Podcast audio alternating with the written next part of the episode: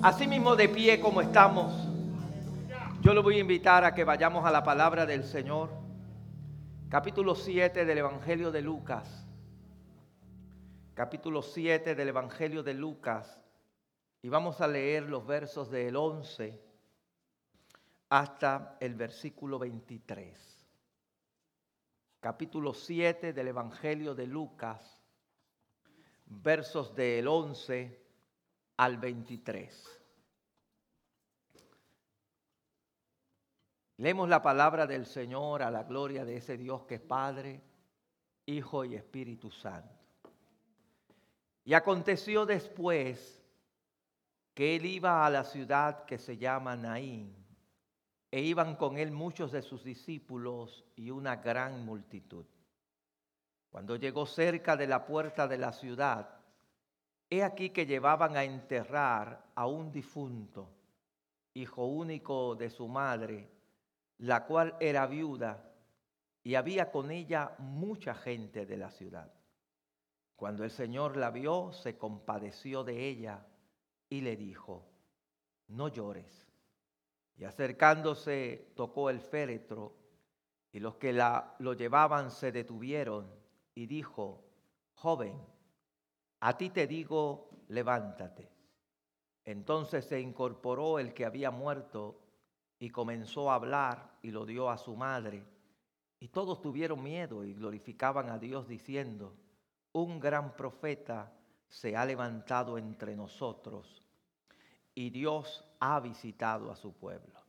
Y se extendió la fama de él por toda Judea y por toda la región de alrededor. Los discípulos de Juan le dieron las nuevas de todas estas cosas y llamó Juan a dos de sus discípulos y los envió a Jesús para preguntarle, ¿eres tú el que había de venir o esperamos a otro? Cuando pues los hombres vinieron a él, dijeron, Juan el Bautista nos ha enviado a ti para preguntarte, ¿eres tú el que habías de venir o esperamos a otro? En esa misma hora sanó a muchos de enfermedades y plagas, de espíritus malos, y a muchos ciegos le dio vista. Y respondiendo Jesús les dijo, id saber, haced saber a Juan lo que habéis visto y oído. Los ciegos ven, los cojos andan, los leprosos son limpiados, los sordos oyen, los muertos son resucitados y a los pobres es anunciado el Evangelio. Y bienaventurado es aquel que no halle tropiezo en mí. Bienaventurado es aquel que no halle tropiezo en mí. No tropieces con Jesús. No tropieces con Jesús. Vamos a orar. Padre, yo vengo delante de tu presencia en esta hermosa mañana a presentarte tu palabra. Dios mío, ayúdame a poder transmitir lo que entiendo tú has puesto en mi corazón. Mira cada necesidad que hay en este lugar. Aquí hay vidas que quizás se están enfrentando a interrogantes de por qué. Pero yo te pido que en esta hora seas tú dirigiéndonos y hablándonos y dale la fe, Señor, para, oh Dios, aferrarse a tu soberanía y entender que tú eres el que haces como tú quieras, cuando tú quieras, Señor. Gracias, Padre, en el poderoso nombre de Jesús, yo te lo pido todo. Amén, amén, amén. Puede tomar asiento en esta mañana, pero no dejemos de adorar y de glorificar el nombre maravilloso de Jesucristo. Recientemente conversaba con una persona que me hacía las siguientes preguntas. Él me decía, pastor, ¿cómo es posible que yo estoy orando por algo ya por mucho tiempo y el Señor no me contesta lo que le he pedido? Y él me decía, otras personas están orando por lo mismo pero en referente a sus vidas, y el Señor ya le ha contestado. Y el Señor ya contestó esa, esa oración. Y probablemente muchos de los que estamos aquí a veces nos hacemos esa pregunta. ¿Cómo es posible que yo que le sirvo al Señor le he estado pidiendo por este trabajo a Dios y no me lo da? Y viene aquel impío, solicita el mismo trabajo y a él se lo dan. ¿Cómo es posible que yo he estado orando por este familiar que está enfermo o esta persona que quizás está afectada de salud, Dios no la ha sanado o no lo ha sanado, pero hay otros que sencillamente se hace una oración y el Señor lo sana. Y en diferentes áreas de la vida a veces nos encontramos con esa interrogante, con esa interrogante, situaciones que a veces no comprendemos ¿Por qué está sucediendo eso en mi vida? ¿Por qué está ocurriendo eso en mi vida? Y yo quisiera que en esta mañana nosotros viéramos este pasaje bíblico, porque en este pasaje bíblico encontramos estos dos mundos. En primer lugar, Lucas, quien es el que escribe este evangelio, usted sabe, tenemos cuatro evangelios, el evangelio de Mateo, el evangelio de Marcos, el Evangelio de Lucas y el Evangelio de Juan. Cada uno hablándonos desde su perspectiva, desde su ángulo sobre la vida y el ministerio de Jesús. Pero el Evangelio de Lucas en particular es un evangelio muy, eh, eh, eh, es muy especial porque en este evangelio Lucas está dirigiendo su mensaje específicamente a un personaje que él denomina como Teófilo. Algunos han pensado que este personaje era un personaje real, una persona que se había convertido al Señor, un gentil que se había convertido al Señor, y Lucas le está explicando sobre el Evangelio.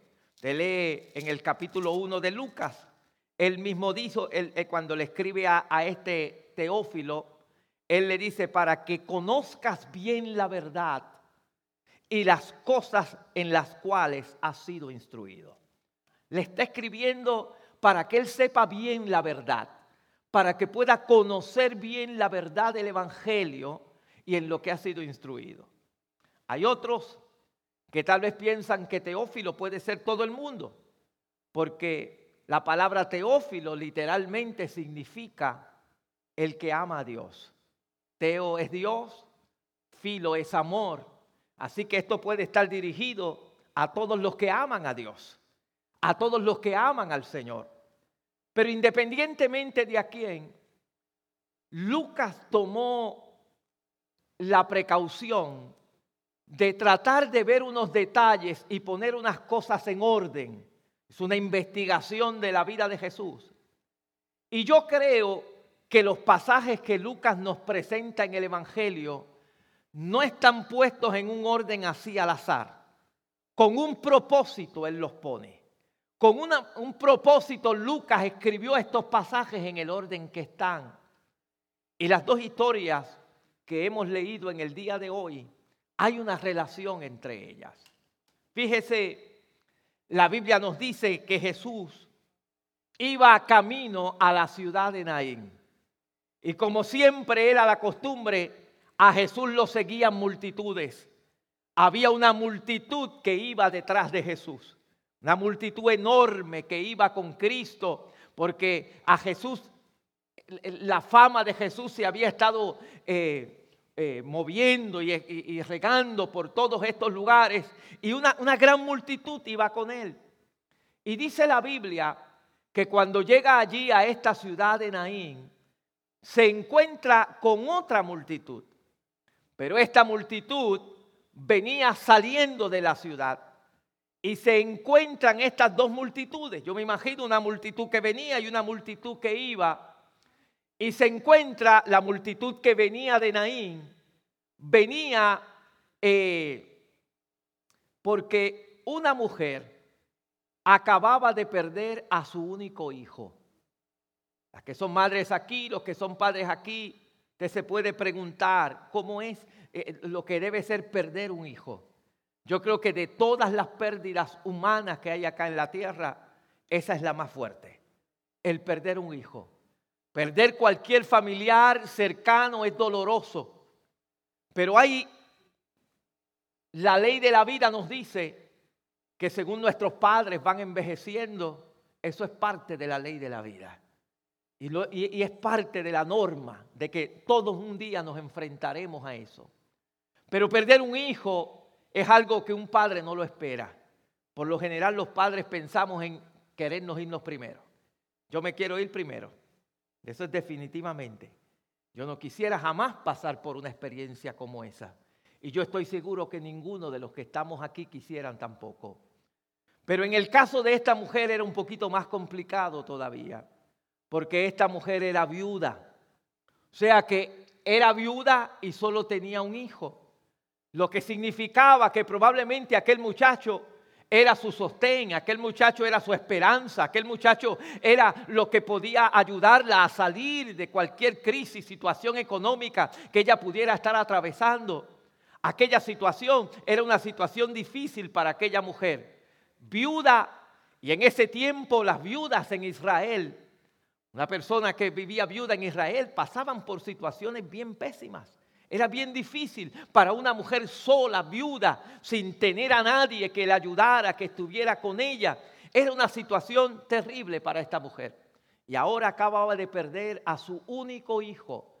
Y venía todo un grupo de gente que tal vez la, la, la conocían en la ciudad lamentándose por aquello. Pero dice la palabra de Dios que se encuentran las dos multitudes.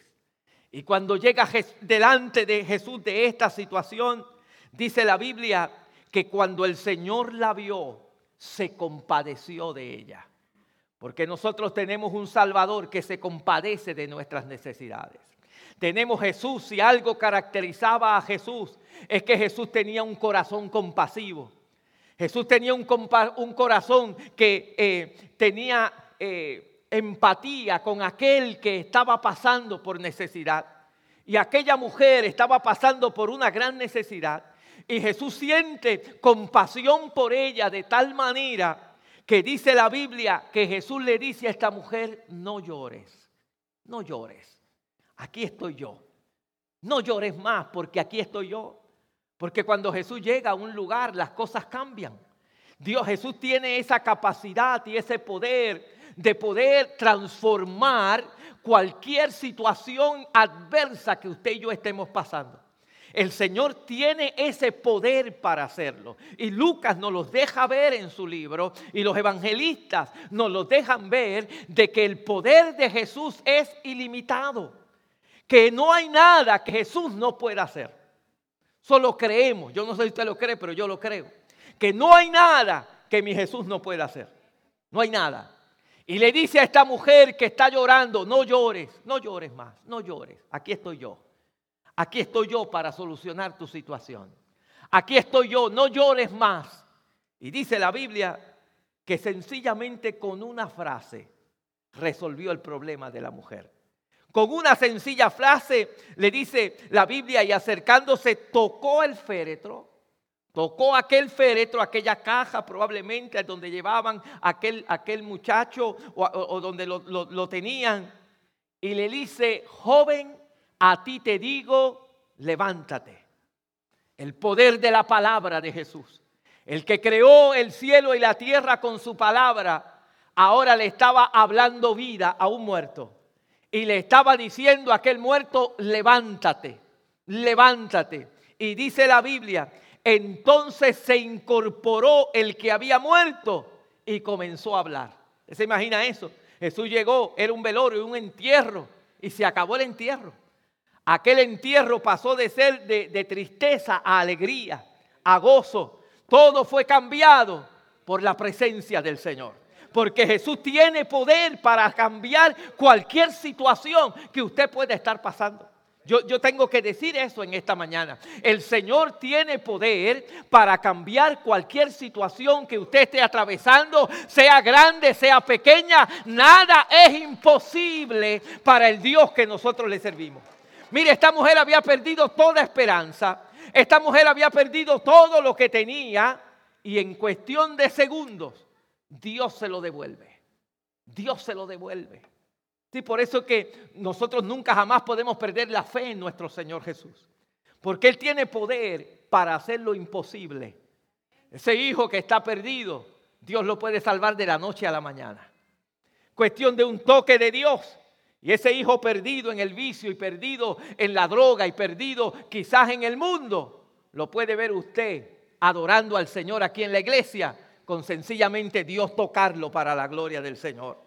Una enfermedad, Dios puede sanarla en cualquier momento.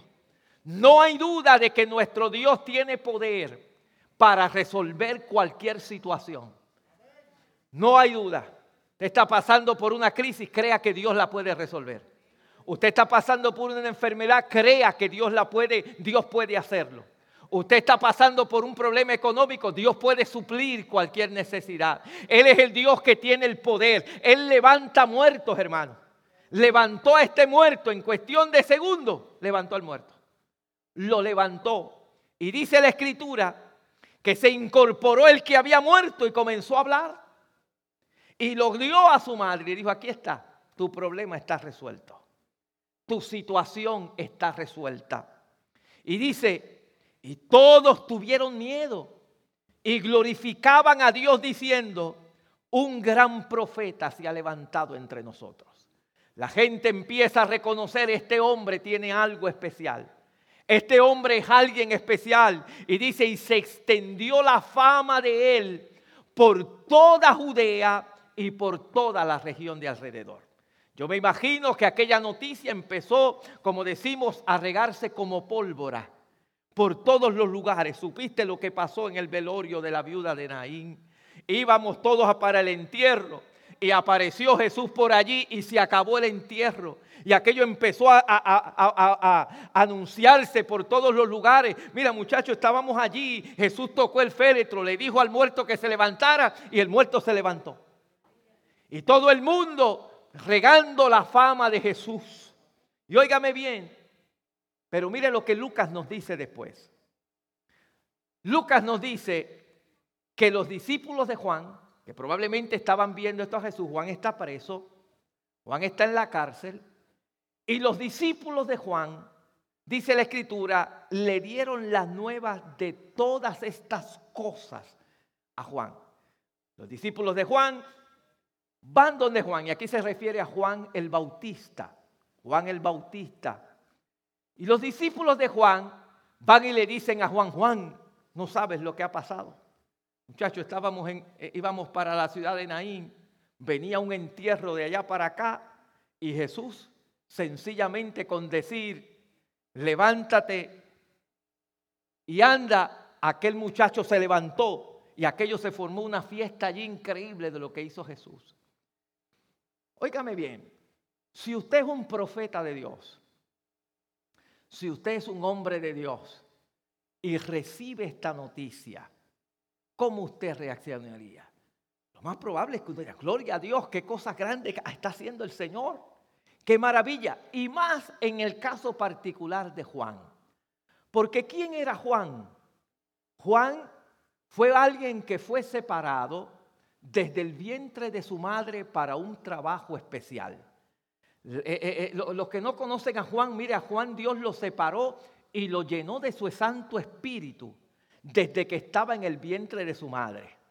Si usted ha leído la historia, dice la escritura que cuando María, la madre de Jesús, fue a visitar a Elizabeth, a Elizabeth, que era la, mamá de Juan el Bautista, dice la Biblia que el, el bebé que estaba en el vientre de Elizabeth brincó hacia arriba y fue llena del Espíritu Santo. Aquel bebé reconoció que aquella que venía por ahí, María, cargaba también al que era el Salvador del mundo. Y este Juan, Dios tenía un, un, trato especial con este Juan. Este Juan se levanta, era un hombre, un hombre especial, y cuando llegó su momento, comienza un ministerio en Israel que hacía tiempo no se oía de un ministerio como ese. Habían pasado cientos de años en que en Israel no se levantaba un profeta de Dios a hablar la palabra. Pero Dios decide utilizar a este muchacho que se llamaba Juan.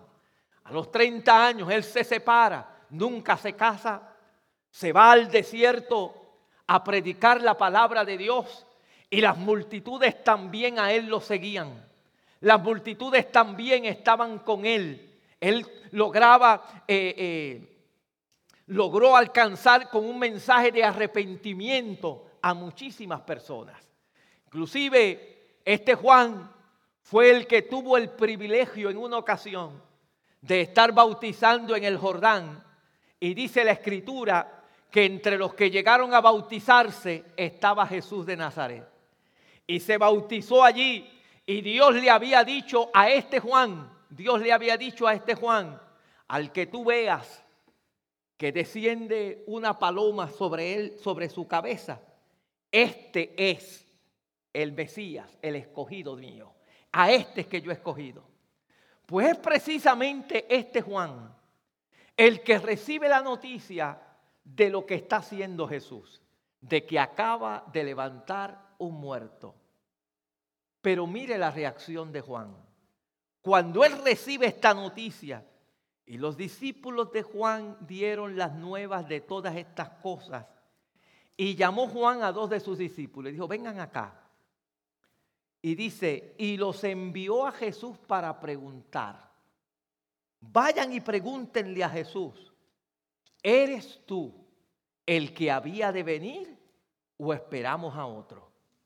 Dígame bien, no estamos hablando aquí de una persona falta de fe.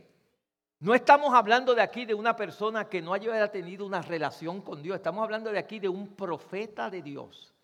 Y no cualquier profeta. Porque si usted busca el mismo Jesús hablando de este profeta, dijo que de los nacidos de mujer no se había levantado otro profeta mayor que Juan el Bautista. O sea que de todos los profetas que la Biblia nos habla en la Escritura, el Señor Jesucristo reconoce a Juan como el mayor de todos ellos, como el más grande de todos los profetas que, ha, que han nacido de mujer. Reconoce que Juan es este profeta, el más grande de todos los profetas.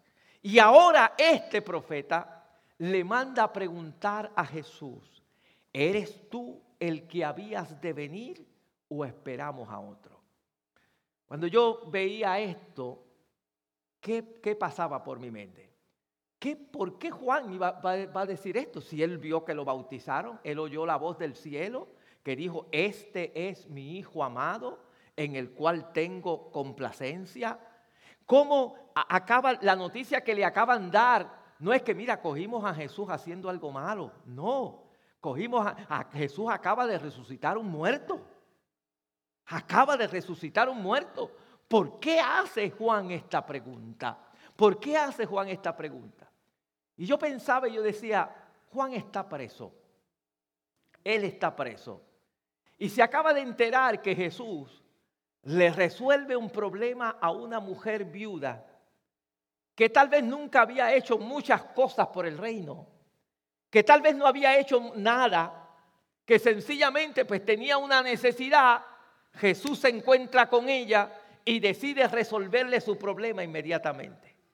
Y yo estoy seguro que por la mente de Juan pasó y dijo, wow, yo llevo aquí predicando un tiempo, yo me he guardado, yo ni, ni, me, ni me pude casar, estoy preso por predicar la palabra, por hablar la verdad, porque la razón por la cual Juan estaba preso no era por malo, fue porque le habló la verdad al rey y le dijo, tú estás casado con una mujer que te es ilícito estar con ella.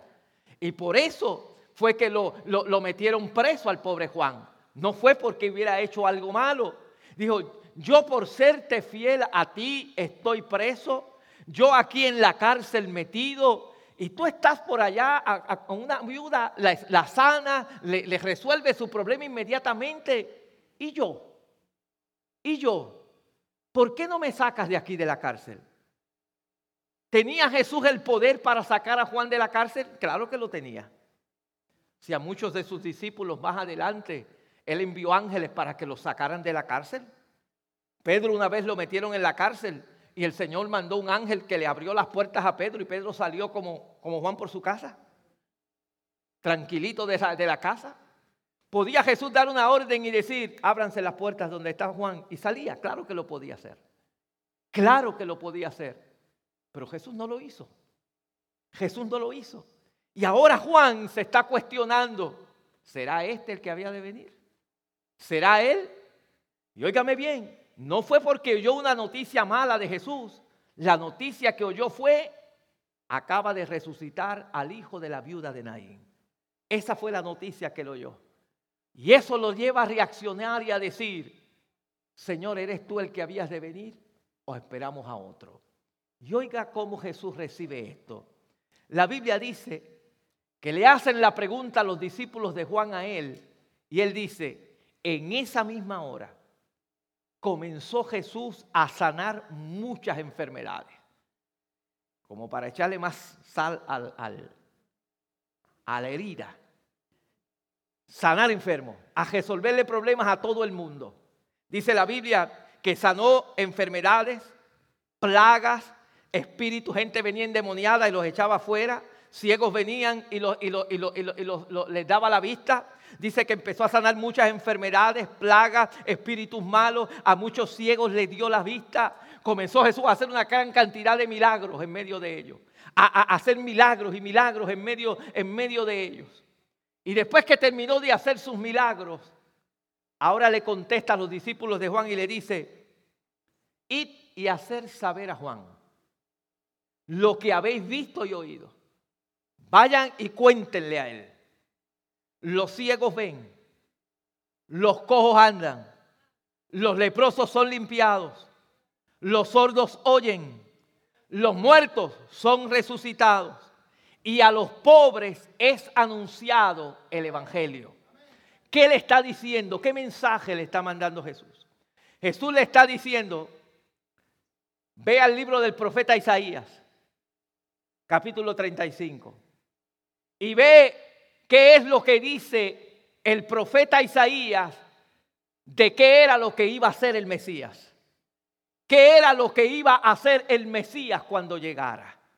Qué era lo que iba a hacer el Mesías. Y ahí está y nos dice que de las cosas que iba a hacer el Mesías era que iba a sanar a los enfermos, a levantar a los muertos, a resucitar a aquellos que hubieran muerto, a darle vista a los ciegos, a que los cojos se levantaran, a que la gente se levantara. Eh, eh, eh, la, la palabra de Dios le decía a él ¿Quién iba a ser el Mesías? ¿Quién iba a ser este instrumento de Dios? ¿Quién iba a ser el, mensajero del Señor? La palabra de Dios iba a estar, eh, eh, iba a hablarle sobre eso. Y él le está diciendo a Juan, Juan, tú lo que tienes que hacer es creer a mi palabra. Yo estoy haciendo lo que la palabra de Dios me dice. Y después le dice, y bienaventurado es y es la parte que yo quiero dejarle en esta mañana. Bienaventurado es aquel que no halle tropiezo en mí. Bienaventurado es, hay otra versión que dice aquel que no se escandaliza de mí. Aquel que, que eh, me cree a mí, no importa lo que yo estoy haciendo aunque no lo entienda, aunque no lo comprenda, estoy dispuesto a creerle a Dios, aunque Él no me conteste como le contestó al otro, aunque Él no me sane como sanó al otro, yo voy a seguir creyendo a mi Dios, creyendo que mi Dios tiene el poder para hacerlo, que Él es quien es, porque su palabra ya me afirma quién es Él. Y yo voy a creer a la palabra de Dios, aunque Él haga o no haga como yo quiero. Yo me sujeto a la voluntad de Dios y al programa de Dios. Bienaventurado aquel que no haya tropiezo en mí. Bienaventurado aquel que cuando ve como yo actúo, que cuando ve lo que yo hago, él sigue creyendo aunque lo que esté haciendo sea contrario que a veces lo que yo espero, aunque no lo haga como yo quiero, aunque no lo haga a la manera que a mí yo quisiera que lo hiciera, pero yo voy a seguirle creyendo a Dios. Yo voy a seguir confiando en mi Dios porque Él es soberano y entender que la manera en que Él hace las cosas, Él sabe cómo es. La soberanía de Dios, el entender que Dios es soberano. Y yo sé que esto choca a veces con la gente de la superfe. Porque a veces hay gente que quiere manipular a Dios. Manipular a Dios. Dios no es manipulable. Él es el eterno y Él es el soberano. Yo no puedo manipular a Dios. Él hace como Él quiere. Yo creo que Dios puede hacer todas las cosas. Yo he dicho aquí en el estudio los martes que yo creo en que Dios puede hacer todo. Él puede levantar muertos. Él puede hacer lo que quiera. Y yo le voy a pedir a Dios por las cosas que tengo. Le voy a clamar a Dios y le voy a pedir a Dios porque creo que Dios lo puede hacer. Pero también creo que mi Dios es soberano y que Él hace como Él quiere. Que yo no le doy órdenes a Dios. Que Dios me da órdenes a mí. Que Él es el que manda y que Él hace como Él quiere. Y que parte de yo madurar en el Señor Parte de yo madurar de Dios es aprender a sujetarme a su voluntad. Parte de yo madurar en Dios es yo aprender a decir, Señor, no lo que yo quiera, sino lo que tú quieras. Parte de yo aprender del crecimiento en la vida de un cristiano es el yo decirle, Dios, yo no sé todas las cosas. A mí me gustaría que lo hicieras así y que hicieras esto y que hicieras lo otro pero tú eres el que mandas, no soy yo, no soy yo. Y yo sé que eso a veces es difícil, porque le estamos rindiendo nuestra vida a otro, le estamos rindiendo nuestros deseos a otro, que el otro sea alguien que lo puede hacer todo, alguien que puede hacer como tú y yo queremos, porque tiene el poder para hacerlo, porque no es que Dios no puede, Dios podía libertar a Juan. Dios podía sacarlo de la cárcel. Mire, Dios podía mandar un ángel que lo sacara directamente. Dios podía hacer como hizo con, con, con, Felipe, que lo movió en el espíritu y lo llevó hasta un carro eh, eh, eh, en cuestión de nada, en el aire. Dios podía hacerlo. Dios podía hacerlo. Pero Dios, en su soberanía, permitió que Juan siguiera en la cárcel. Y no solamente eso, que Juan muriera en la cárcel. La soberanía de Dios, un hombre de Dios, un hombre que vivió una vida impecable, un hombre que obedeció a Dios, que desde niño lleno de la presencia del Señor, que desde niño lleno del Espíritu Santo, el Señor no decidió sacarlo de la cárcel. No decidió sacarlo de la cárcel. Muchos hombres en la Biblia, Esteban, Dios pudo haber evitado que lo apedrearan, pero murió apedreado. Otros pasaron situaciones diversas, pero esta gente terminaron su vida confesando que Jesucristo era su Señor. Que a pesar de que las cosas no estaban marchando como quizás ellos pensaban que marcharan, esto no me va a dejar a mí de seguir creyendo y confesando que mi Dios todo lo puedo, que todo lo puedo en Cristo, que Él tiene todo el poder, que yo le voy a seguir creyendo a Él pase lo que pase y que si hay algo que yo no lo entiendo, se lo pongo en las manos a Dios y le digo, yo no lo entiendo Señor, pero yo voy a seguir creyéndote a ti, pase lo que pase, de que tú tendrás un programa mejor, de que hay algo mejor que yo no entiendo pero a ti te voy a creer y no te voy a negar jamás, aunque no comprenda lo que tú estás haciendo. Y eso es lo que en mi entender el Señor le está diciendo a Juan. Mira, es bienaventurado, eres feliz, eres dichoso cuando tú no tropiezas en mí. Cuando la forma en que yo actúo, cuando lo que yo hago, cuando lo que yo hago no te sorprende, no te hace caer, no te hace fallar, sino que me sigues creyendo, me sigues creyendo. Y esa es la fe que Dios está buscando en este tiempo. La fe que le cree a Dios, no importa qué.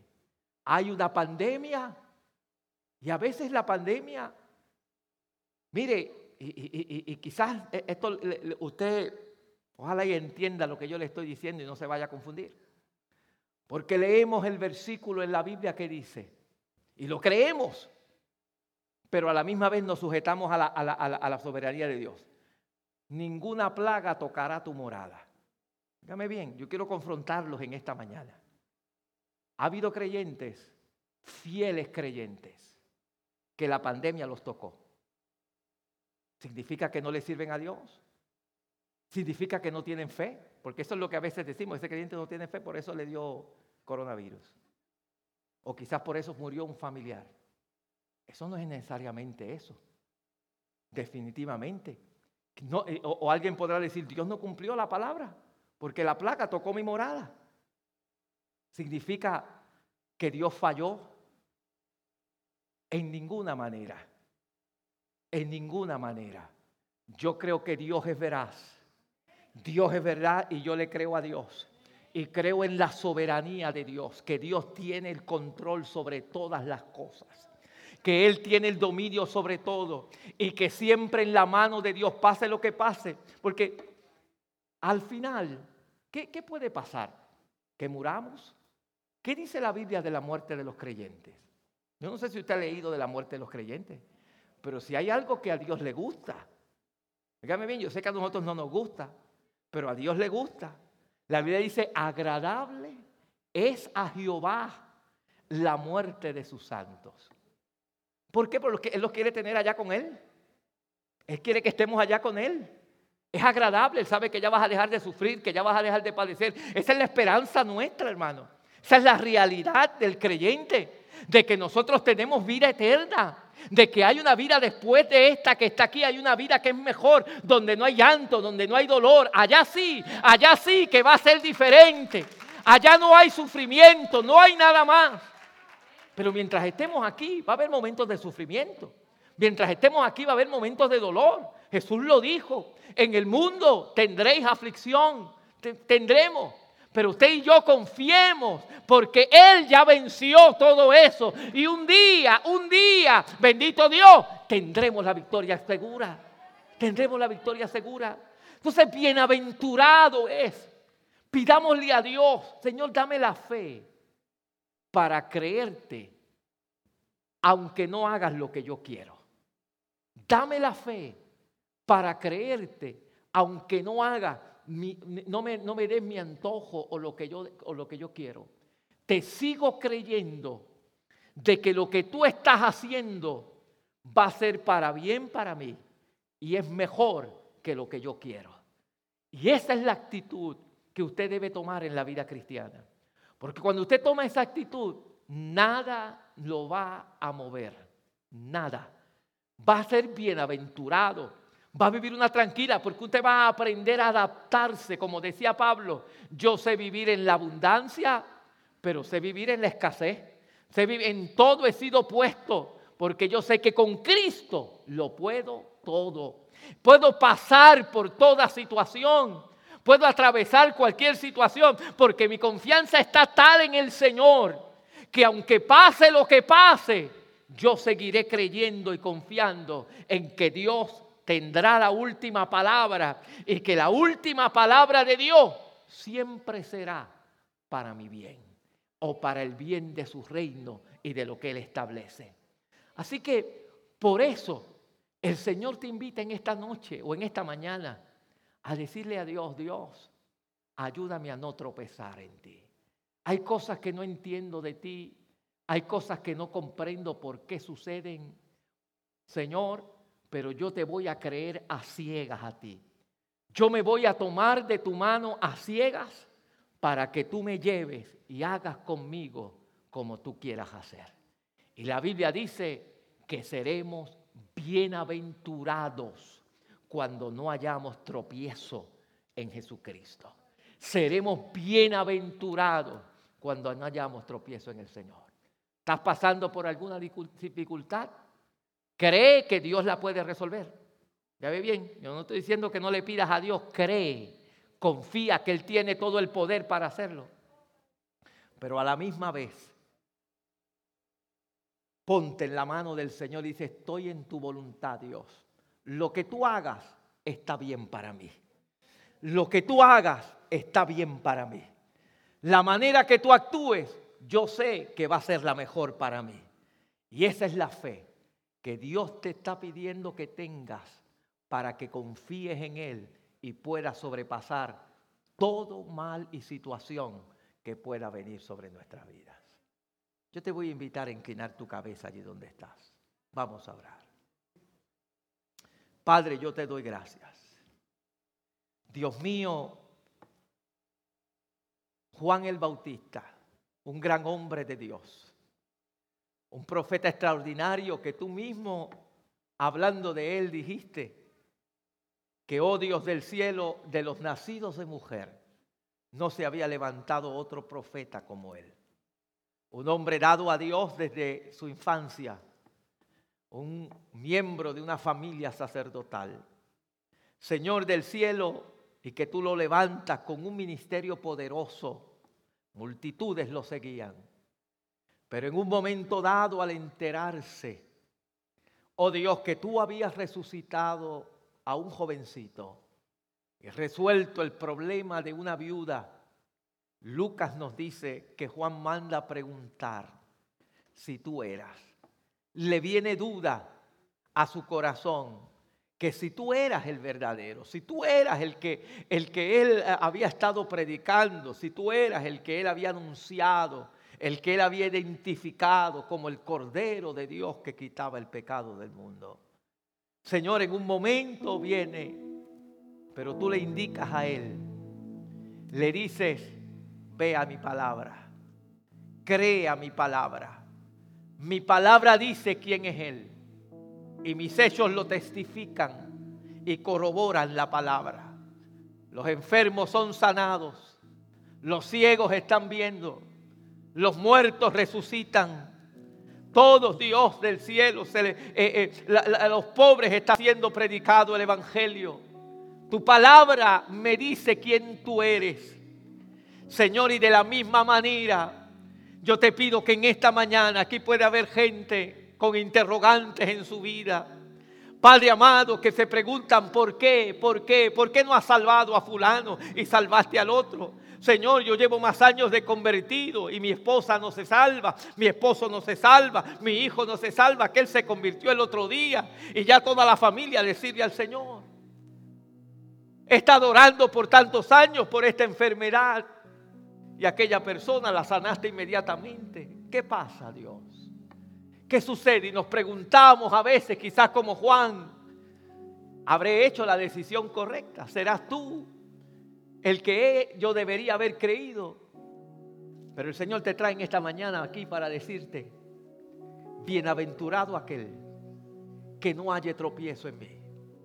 Bienaventurado aquel que se sujeta a mi voluntad y confía en mí y me cree a mí y confía en mí, no importa qué. No importa qué, vamos a seguir creyéndole a Dios.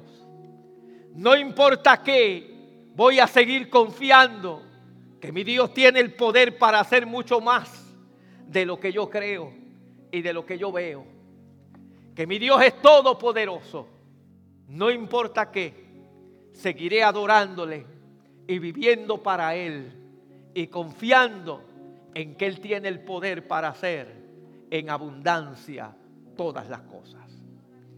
Asimismo con su cabeza inclinada. Yo quiero hacer una invitación en esta mañana. Una invitación a pedirle a Dios esa clase de fe. Una invitación a decirle al Señor, Señor, no me escandalizo más por ti. Señor, no voy a tropezar más en cualquier situación que tú hagas. No. Señor, yo voy a estar seguro. Lo que tú haces está bien me sujeto a ti, me sujeto a tu voluntad, me sujeto a lo que tú tengas determinado para mí, me guste o no me guste, me sujeto, Señor, porque te creo que tú eres el soberano mío. Yo no te doy órdenes a ti, tú me das órdenes a mí. Y en esta mañana tú quisieras que te ayudáramos a orar, a tomar esa decisión de entregarte a la voluntad de Dios y de decirle al Señor, Señor, te creo, pase lo que pase, dame esa fe y quisieras que orásemos a Dios por ti, yo te voy a invitar a que allí donde tú estás levantes la mano. Yo quisiera hacer una oración a Dios por ti. Habrá alguien en esta mañana, Dios bendiga a la, la, dama. Si hay alguien más, Dios bendiga también. Dios le bendiga. Dios le bendiga también. Dios le bendiga. Bendito el nombre del Señor. Vamos a estar puestos de pie y vamos a hacer una oración a Dios. Vamos a clamar a Dios en esta mañana. Y vamos a pedirle a Dios, Señor, dame fe, dame esa fe. Ayúdame a no tropezar. Oh Dios mío, no dudar, a no tropezar, Señor, en la manera en que tú actúas, en la manera que tú trabajas. Ayúdame a confiar, Señor, a confiar, a confiar en ti. Oh Señor, aunque tú hagas como queramos o no, confiamos en que nuestras vidas están en tus manos y que tú haces como tú quieres cuando tú quieres, Dios. Que tú eres el soberano, Señor. Y que nada me va a mover de seguir creyéndote a ti. De que tú eres el Hijo de Dios. De que tú eres el Salvador del mundo. Que tú eres el Cordero de Dios que quita el pecado del mundo. Nada me va a mover, Señor. Porque mi seguridad está en ti, Padre.